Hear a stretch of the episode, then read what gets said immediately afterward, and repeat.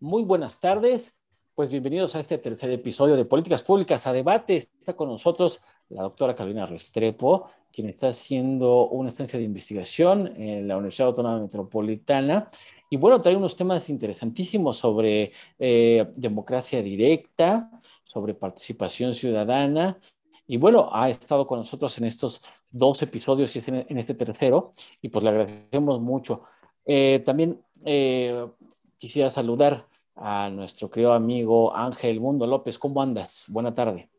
Muy bien, Carlos, pues aquí entusiasmado de poder eh, continuar con esta plática con la doctora Restrepo, ¿no? Ya nos ha platicado, eh, nos ha contextualizado un poco de eh, la efervescencia de días, semanas, meses pasados en Colombia por estos problemas con el presidente, por no ser participativo, ¿no? Por no ser un poco más abierto y querer definir una política de impuestos sumamente regresiva eh, y este, que afectaría a los que siempre se afecta, ¿no? Ya platicamos también de cuáles son las vinculaciones, los modelos, los, los, mecanismos que se usan en Colombia, los mecanismos que eh, se usan en México y pues eh, seguiremos abordando esta, pues esta conversación con ella, ¿no?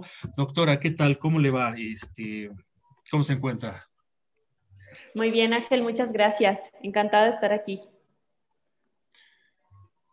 Pues bien, Carlos, pues continuábamos, ¿no? La, vez pasada, pues estábamos hablando incluso de estos mecanismos, de los, cómo estos mecanismos de participación pueden tener incidencia, eh, o más bien cómo los mecanismos en los que se organiza de forma autónoma la sociedad en las distintas regiones, en sus distintas comunidades, pueden ofrecer mayores alternativas para eh, su propio, eh, para proponer, para tratar de impulsar su propio desarrollo más que esos proyectos que se imponen desde una perspectiva top-down de esto es lo que yo les traigo y pues yo nada más quiero que ustedes alcen la manita eh, y lo que diga mi dedito, como dice cierto personaje, para saber si nos vamos por este camino o pues se quedan en el mismo estadio de Ay, pues de fracaso, de poco desarrollo, ¿no? Entonces, este, pues vamos a continuar con este tema, Carlos.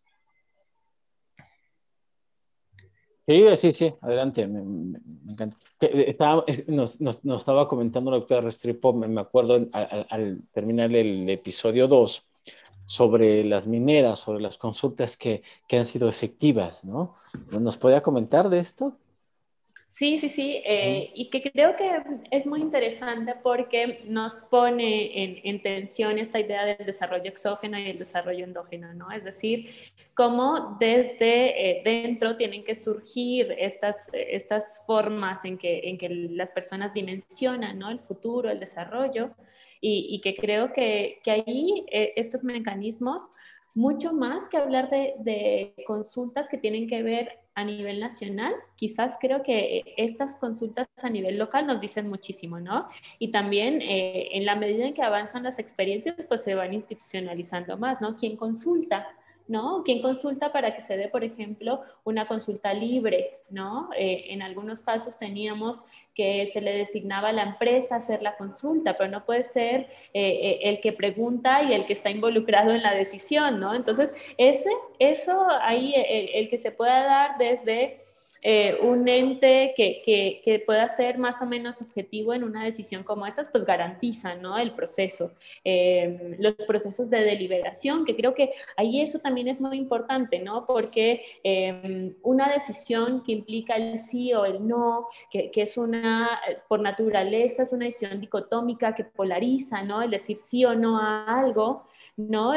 ¿Cómo me lo preguntan, ¿no? En el caso, por ejemplo, de Colombia, el decir sí o no a una paz estable y duradera, pues tiene una carga eh, importante, ¿no? Es decir, poner que no quieres una paz estable y duradera, eh, pero ahí también en esas consultas, en, la consulta la pregunta tiene una carga, ¿no? Y, y, esa carga también genera una tendencia.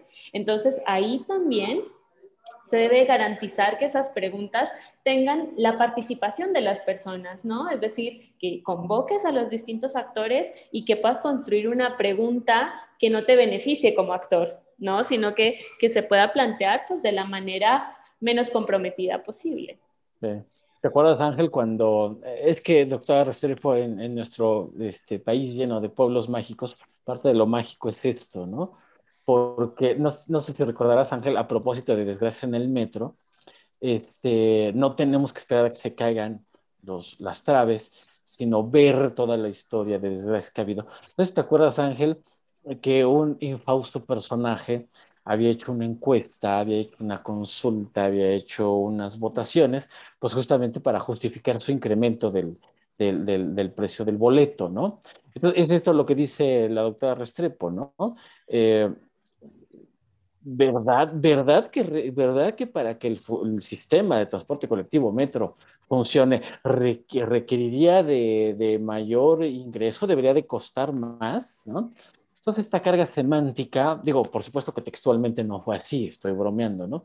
Pero bueno, eh, eh, en un sentido metafórico, este, así fue, ¿no?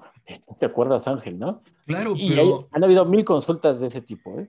Claro, pero recuerda también que estamos a un mes, Carlos, de ir a participar, estamos convocados, no sé quién vaya a ir, bueno, sí sé quiénes van a ir, eh, para ir a, ir a refrendar si queremos o no que se enjuicie a aquellas personas que en algún momento pudieron haber cometido un delito. ¿Qué delito? ¿Quién sabe? ¿no? Porque ahí hay una semántica muy anquilosada, digo, la misma redacción de la propia pregunta, eh, pues te deja un montón de vacíos porque puede ser susceptible de ser juzgado incluso hasta el burócrata del nivel de calle, dada la redacción que existe, pero en México hemos llegado a ese, ese absurdo. Yo recuerdo que a unos alumnos les decía, hace poco una diputada del Estado de México iba a proponer que se promulgara una ley para evitar que se vendieran cosas robadas en los tianguis, cuando uno dice, pero si eso ya está prohibido. Bueno, pues nosotros vamos a ir o estamos convocados a ir dentro de un mes a preguntar o a contestar si queremos que se aplique la ley, ¿no? O sea, nosotros, nosotros traspasamos los límites del absurdo, ¿no? Sí, que yo, yo por eso bromeaba, ¿no? De que, pues, por eso, por eso tenemos tantos pueblos mágicos, ¿no? Este, el problema es que a esto le ponemos reglas de operación y, este, y el problema es que luego hay personas que las estudian, ¿no? En fin, pero, pero bueno, eh, eh, es, lo, es lo, lo tragicómico de, de nuestro país, ¿no? Eh, ¿cómo, ¿cómo, ve, doctora, esto de cada vez las legislaciones, los marcos políticos pues ganan más sentido del referéndum, del de la revocación de mandato. Eh, usted ya nos decía que, que, bueno, pues hay que tener cuidado porque pues muchas veces pues son los mismos grupos de poder los que empujan a, ¿no? Eh, ¿Qué otras experiencias usted recuerda eh, que puedan avisorar lo, con lo que hay que tener cuidado con esto, ¿no? Pues justamente para para no, no, viciar la participación ciudadana y que la gente diga, ya ves, esta tontería que están organizando estos políticos es participación ciudadana. Pues no, para eso querías democracia directa, ya ves, ve al presidente que pide que, yo desde, perdón, ¿eh? yo desde mi punto de vista, eh, creo que, que un jefe del Ejecutivo que ponga votación este tipo de cosas, a lo único que le pega es a los mecanismos de democracia directa. más que favorecerlo, lo está perjudicando, ¿no? ¿Cómo ve, doctor? Yo creo que primero como que los resultados que, que obtenemos en, en, este tipo de ejercicios em, no deben llevar a, restringirlos, ¿no? Es decir, eh, lo hablo un poco con el caso de Colombia, ¿no? Después de que em, tuvimos el resultado de No a la Paz, era como, pues es que no se debió consultar o, hay que tener más cuidado con lo que se consulta. Entonces da un poco a partir de esta decepción de los resultados, eh, se restringen, ¿no? Y, creo que no. O sea, eh, la idea es que se puedan fortalecer estos mecanismos y que tengamos cada vez mecanismos más acabados, más elaborados, ¿no? Y, que puedan contribuir que sean un mecanismo que contribuyan a esta idea de la democracia, ¿no? Entonces, no está mal que, que, estemos poniendo la lupa sobre ello, ¿no? Que los estemos como, eh, eh, que hayan leyes secundarias cada vez más claras, ¿no? Que hayan ejercicios, ¿no? Eh, respecto a tu segunda pregunta de otros casos, Creo que, por ejemplo, el caso de Guatemala es muy interesante, ¿no? Eh, ellos, al igual que Colombia, consultaron acerca de, eh, bueno, más bien la reforma a la Constitución fruto de los acuerdos de paz, ¿no? Entonces, em, en el caso específico de Guatemala tuvimos, bueno, eh, se, ven, podemos observar dos cosas, ¿no? El primero, eh, la forma o el diseño en el que se plantean estos mecanismos incide en el resultado, ¿no? Eh, en este caso no era una sola pregunta con sí o no, sino que eran una cantidad de papeletas que te preguntaban acerca de distintas reformas, ¿no? Entonces, em, la papeleta uno hablaba de la reforma no sé, al Estado Mayor Presidencial, la segunda acerca de la participación indígena, la tercera, o sea, todas hablaban de temas distintos, entonces no sabías que estabas votando, ¿no? Entonces el diseño fue muy confuso, pero también cuando e, en las campañas entraron otros actores, ¿no? La iglesia, por ejemplo, la iglesia, mm. las iglesias evangélicas, ¿no? Eh, es decir, y, ahí los enfrentaban, y yo creo que lo también lo interesante que vemos en estas consultas es cómo vemos estas tensiones o estos clivajes que hay en las sociedades también reflejadas en estas consultas, ¿no? En el caso específico de Guatemala, el reconocimiento de esta Guatemala multicultural, el, reconocimiento de las lenguas en todos los sentidos, en las leyes, en las, por ejemplo, en un proceso legal, pues también eh, enfrentaba estas desigualdades, ¿no? Que, hay, estas tensiones que hay en la sociedad.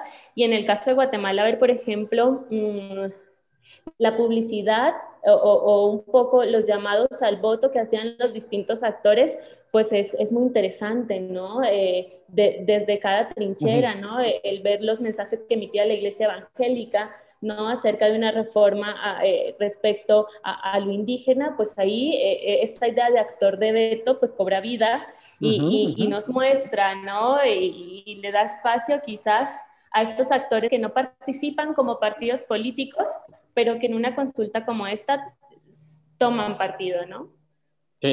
sí, Ángel, en el caso reciente de las elecciones mexicanas, pues los youtubers, ¿no? Esta, esta nueva figura de, de, personas, lo, lo, tengo que decir con el anglicismo, estos influencers, estas personas influyentes dentro de las redes sociales, pues a los cuales los partidos políticos abiertamente dan, dan financiamientos pues, para justamente tener, tener esta injerencia ¿no? que, que nos habla la doctora Restrepo. ¿no? ¿Cómo ves? Sí, y que justamente se, digo, para recuperar también otro, otro texto paradigmático de las políticas, ¿no? Esto que recuperan Menito Enig del, del empresario de políticas, ¿no? O sea, justamente estos actores que no son los, los clásicos actores que siempre vemos en estos procesos, sino estos otros actores que van emergiendo o que siempre han estado ahí de una forma subrepticia, pero que pueden incidir justamente en todos estos procesos de decisión, ¿no? Eh, yo ya para ir cerrando este tema nada más, Carlos, no sé cómo lo veas, eh, pues yo creo que la conclusión a la que podemos llegar después de platicar es que por más críticas que les podamos esgrimir a estos mecanismos, por todas las limitaciones que tienen, son necesarios y es necesario que también como sociedad los refrendemos, los apoyemos, los exijamos, los hagamos exigibles, ¿no? Porque pues ahora este vocablo que está tan en boga de la gobernanza, pues esa gobernanza justamente se tiene que hacer válida, ¿no? No nada más que quede en el discurso y en ese discurso que yo creo que es muy mal entendido por parte de los políticos, porque siempre hablan de gobernanza, pero ellos entienden por gobernanza una cosa, cuando pues la gobernanza es justamente esta participación abierta, exigible, organizada, organizada, independiente no encorsetada por parte de los políticos, ¿no? No sé cómo, cómo lo veas, Carlos, si quieres añadir algo más. No, no, no. Eh, eh, bueno, simple y sencillamente a, esta cuestión de la, de la, gobernanza, que ya lo decíamos en otros momentos, eh, no sé si la doctora Restrepo está de acuerdo con nosotros, de que la gobernanza muchas veces, pues sí, más bien alude más bien a la capacidad de control, ¿no? Y no al dejar hacer, ¿no? Eh, entonces, yo, yo, creo que eh, em, e, e, en esta cultura tan, tan hispánica que tenemos, ¿no? Del, del, sacerdote, del púlpito, ¿no? del evangelizador, del pastor, eh, creo que en nuestra política muy, muy, latinoamericana pues sigue habiendo esta, esta línea ¿no? de que incluso la gobernanza debe de estar dirigida por el pastor, ¿no? Y, y cuando vemos al jefe del Ejecutivo pues vemos que está pastoreando sus ovejas, ¿no? Eh, y que los que no se asuman como ovejas, pues es porque son lobos, ¿no? Eh, entonces, sí hay, por ahí hay una, unas cosillas ahí medias eh, dignas de análisis, ¿no? independientemente de si puedan ser, estas o no válidas, pero, pero creo que sí se confunde mucho, mucho la, la, la, la gobernanza y que por todos lados se habla, pero por pocos lados se ejerce, ¿no? Y que parece ser que son lugares microscópicos, microcosmos, microsistemas, donde sí funciona, ¿no? Parece que son eh, experimentos de laboratorio donde la gobernanza sí funciona y así hay que verla y así hay que analizarla. Creo que hay que ampliarla ya, este, masificarla, ¿no? Pero si no hay, si no hay esta demanda desde abajo, pues ¿cómo puede haber gobernanza? O sea, ¿no? Entonces, ¿de, qué estamos hablando? estamos hablando entonces de una gobernanza conducida desde arriba.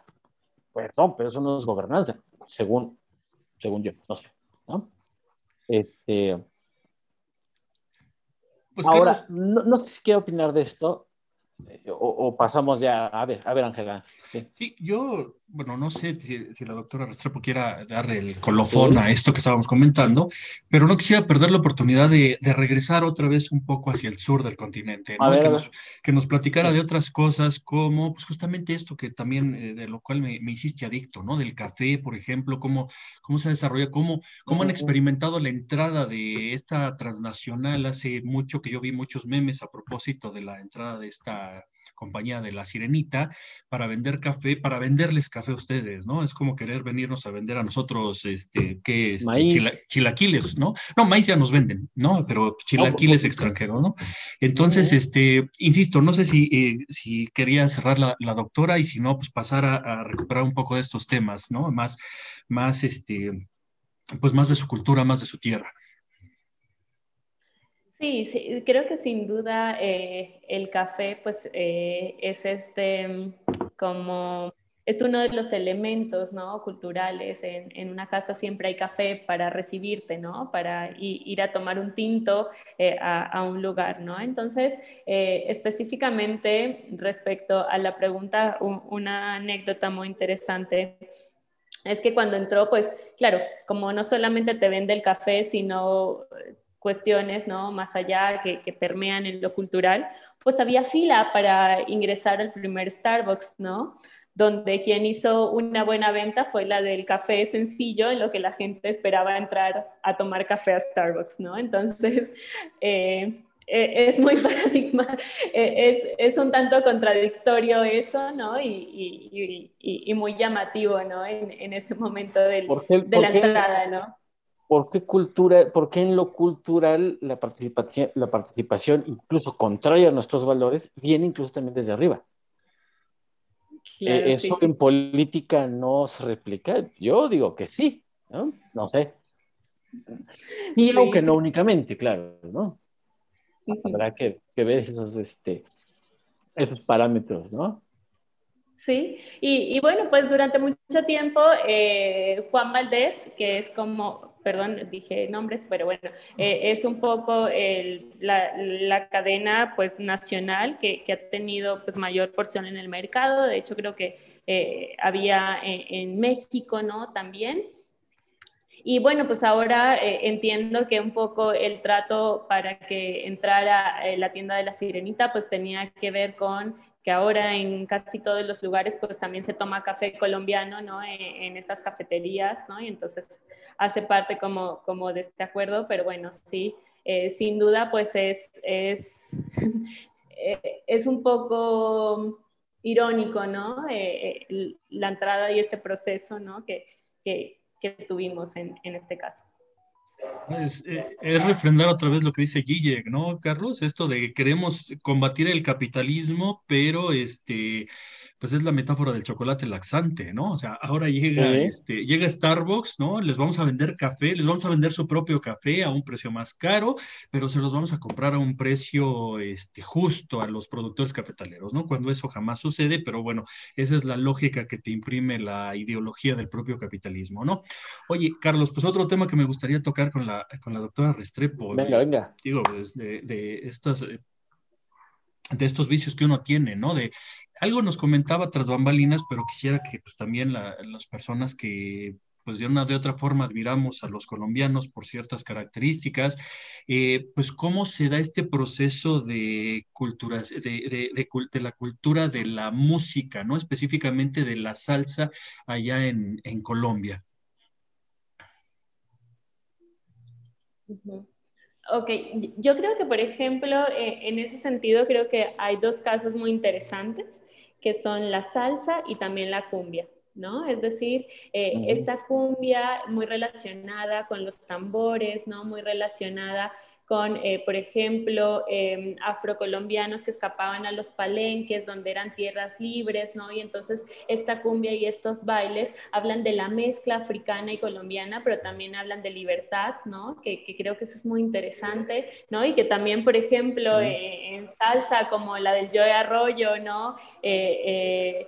Hay estos relatos, ¿no? Y estas tensiones que continúan, ¿no? Es decir, eh, en la canción habla de los años 1600, pero en realidad ahora en las manifestaciones nos enfrentamos a lo mismo, ¿no? Eh, regiones afro que dicen estamos en completo abandono, ¿no? Estamos en completas condiciones de explotación, ¿no?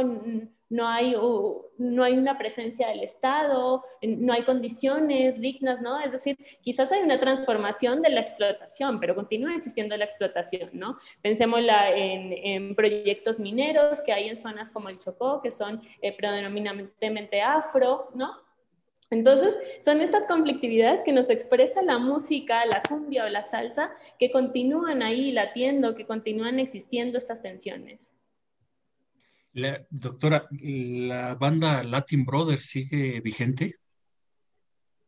Latin Brothers, no, no, no, los, no los conozco, perdón. No, es que de ahí surge justamente yo Arroyo, de los, de los Latin Brothers, entonces... De los este, Latin Brothers, ok, ok. Este, y, eh, el doctor Ángel tiene aquí... Eh, yo es una enciclopedia de la salsa, ¿eh? Sus referencias de la salsa, sí.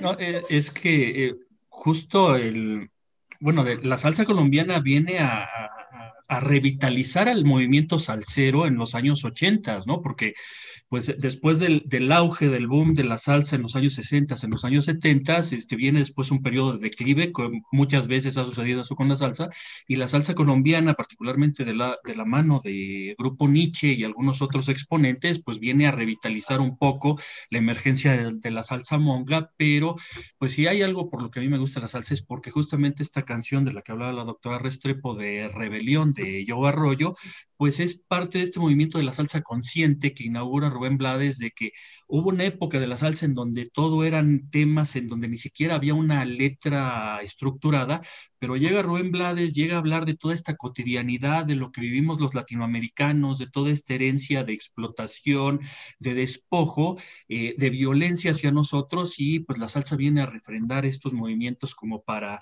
justamente reivindicar nuestra personalidad frente a los extraños, frente a los agresores. Por eso me gusta tanto y por eso quería eh, un poco más acerca de estas experiencias con Colombia. Ahora creo que pues si antes se criticaba al Grupo Nietzsche, ahora pues se critica más a Alberto Barros, pero bueno, también finalmente ha cumplido cierto, cierto proceso eh, para hacer que la salsa no muera y que por ahí siga eh, viviendo, ¿no? Eh, pues Carlos, no sé, tú si quieres hacer alguna otra pregunta. Sí, pues si me permites ya nada más para, para cerrar, independientemente de preguntarle a, a nuestra invitada si quiere cerrar con alguna generalidad, ¿no? A, mí me gustaría plantearle algunas dicotomías que fueran de su elección, este, pero no sin antes preguntarle si, si quisiera comentar algo al respecto o, paso a mi intervención. Eh, bueno, me gustaría un poco comentar eh, lo que mencionaba Ángel. Eh, por ejemplo, ahorita en las manifestaciones un cantante de, salsa choque, ¿no? Narraba eh, mucho de, este sentir del pueblo afrocolombiano, ¿no? Y, fue asesinado en medio de, esta, de estas manifestaciones, ¿no? Entonces, eh, continúan, eh, o sea, la salsa es una forma de expresar este sentir, ¿no? De, expresar esto que está gritando eh, el movimiento social y al mismo tiempo vemos como un joven cantante de salsa, ¿no? muere, ¿no? O es asesinado en, medio de esto, ¿no? Entonces, eh, es algo muy triste, ¿no? Y, un poco hace referencia a, esto que estamos hablando. Muy bien. Eh, Doctor Restrepo, pues le queremos agradecer mucho eh, su participación en este programa de políticas públicas a debate. Sabemos de esta eh, saturada agenda que tiene y pues de, verdad le agradecemos muchísimo, muchísimo eh, el valor de su tiempo, el valor de sus palabras y sobre todo la validez de sus conocimientos. Y pues le deseamos mucho éxito en, todos los emprendimientos que vengan con, con, este fabuloso tema y pues que nos sigue ayudando a los mexicanos a entender la participación ciudadana en México, ¿no? Eh, ya para finalizar, este Ángel Mundo, quisiera preguntarle, quisiera hacerle tres preguntas a la doctora Restrepo y que pudiera elegir una de ellas si fuera tan amable, ¿no? Le voy a poner dos opciones y si usted nos puede comentar, ¿no? Eh, doctora Restrepo, en cuanto a café, ¿café del Cauca o café de Cuetzalan?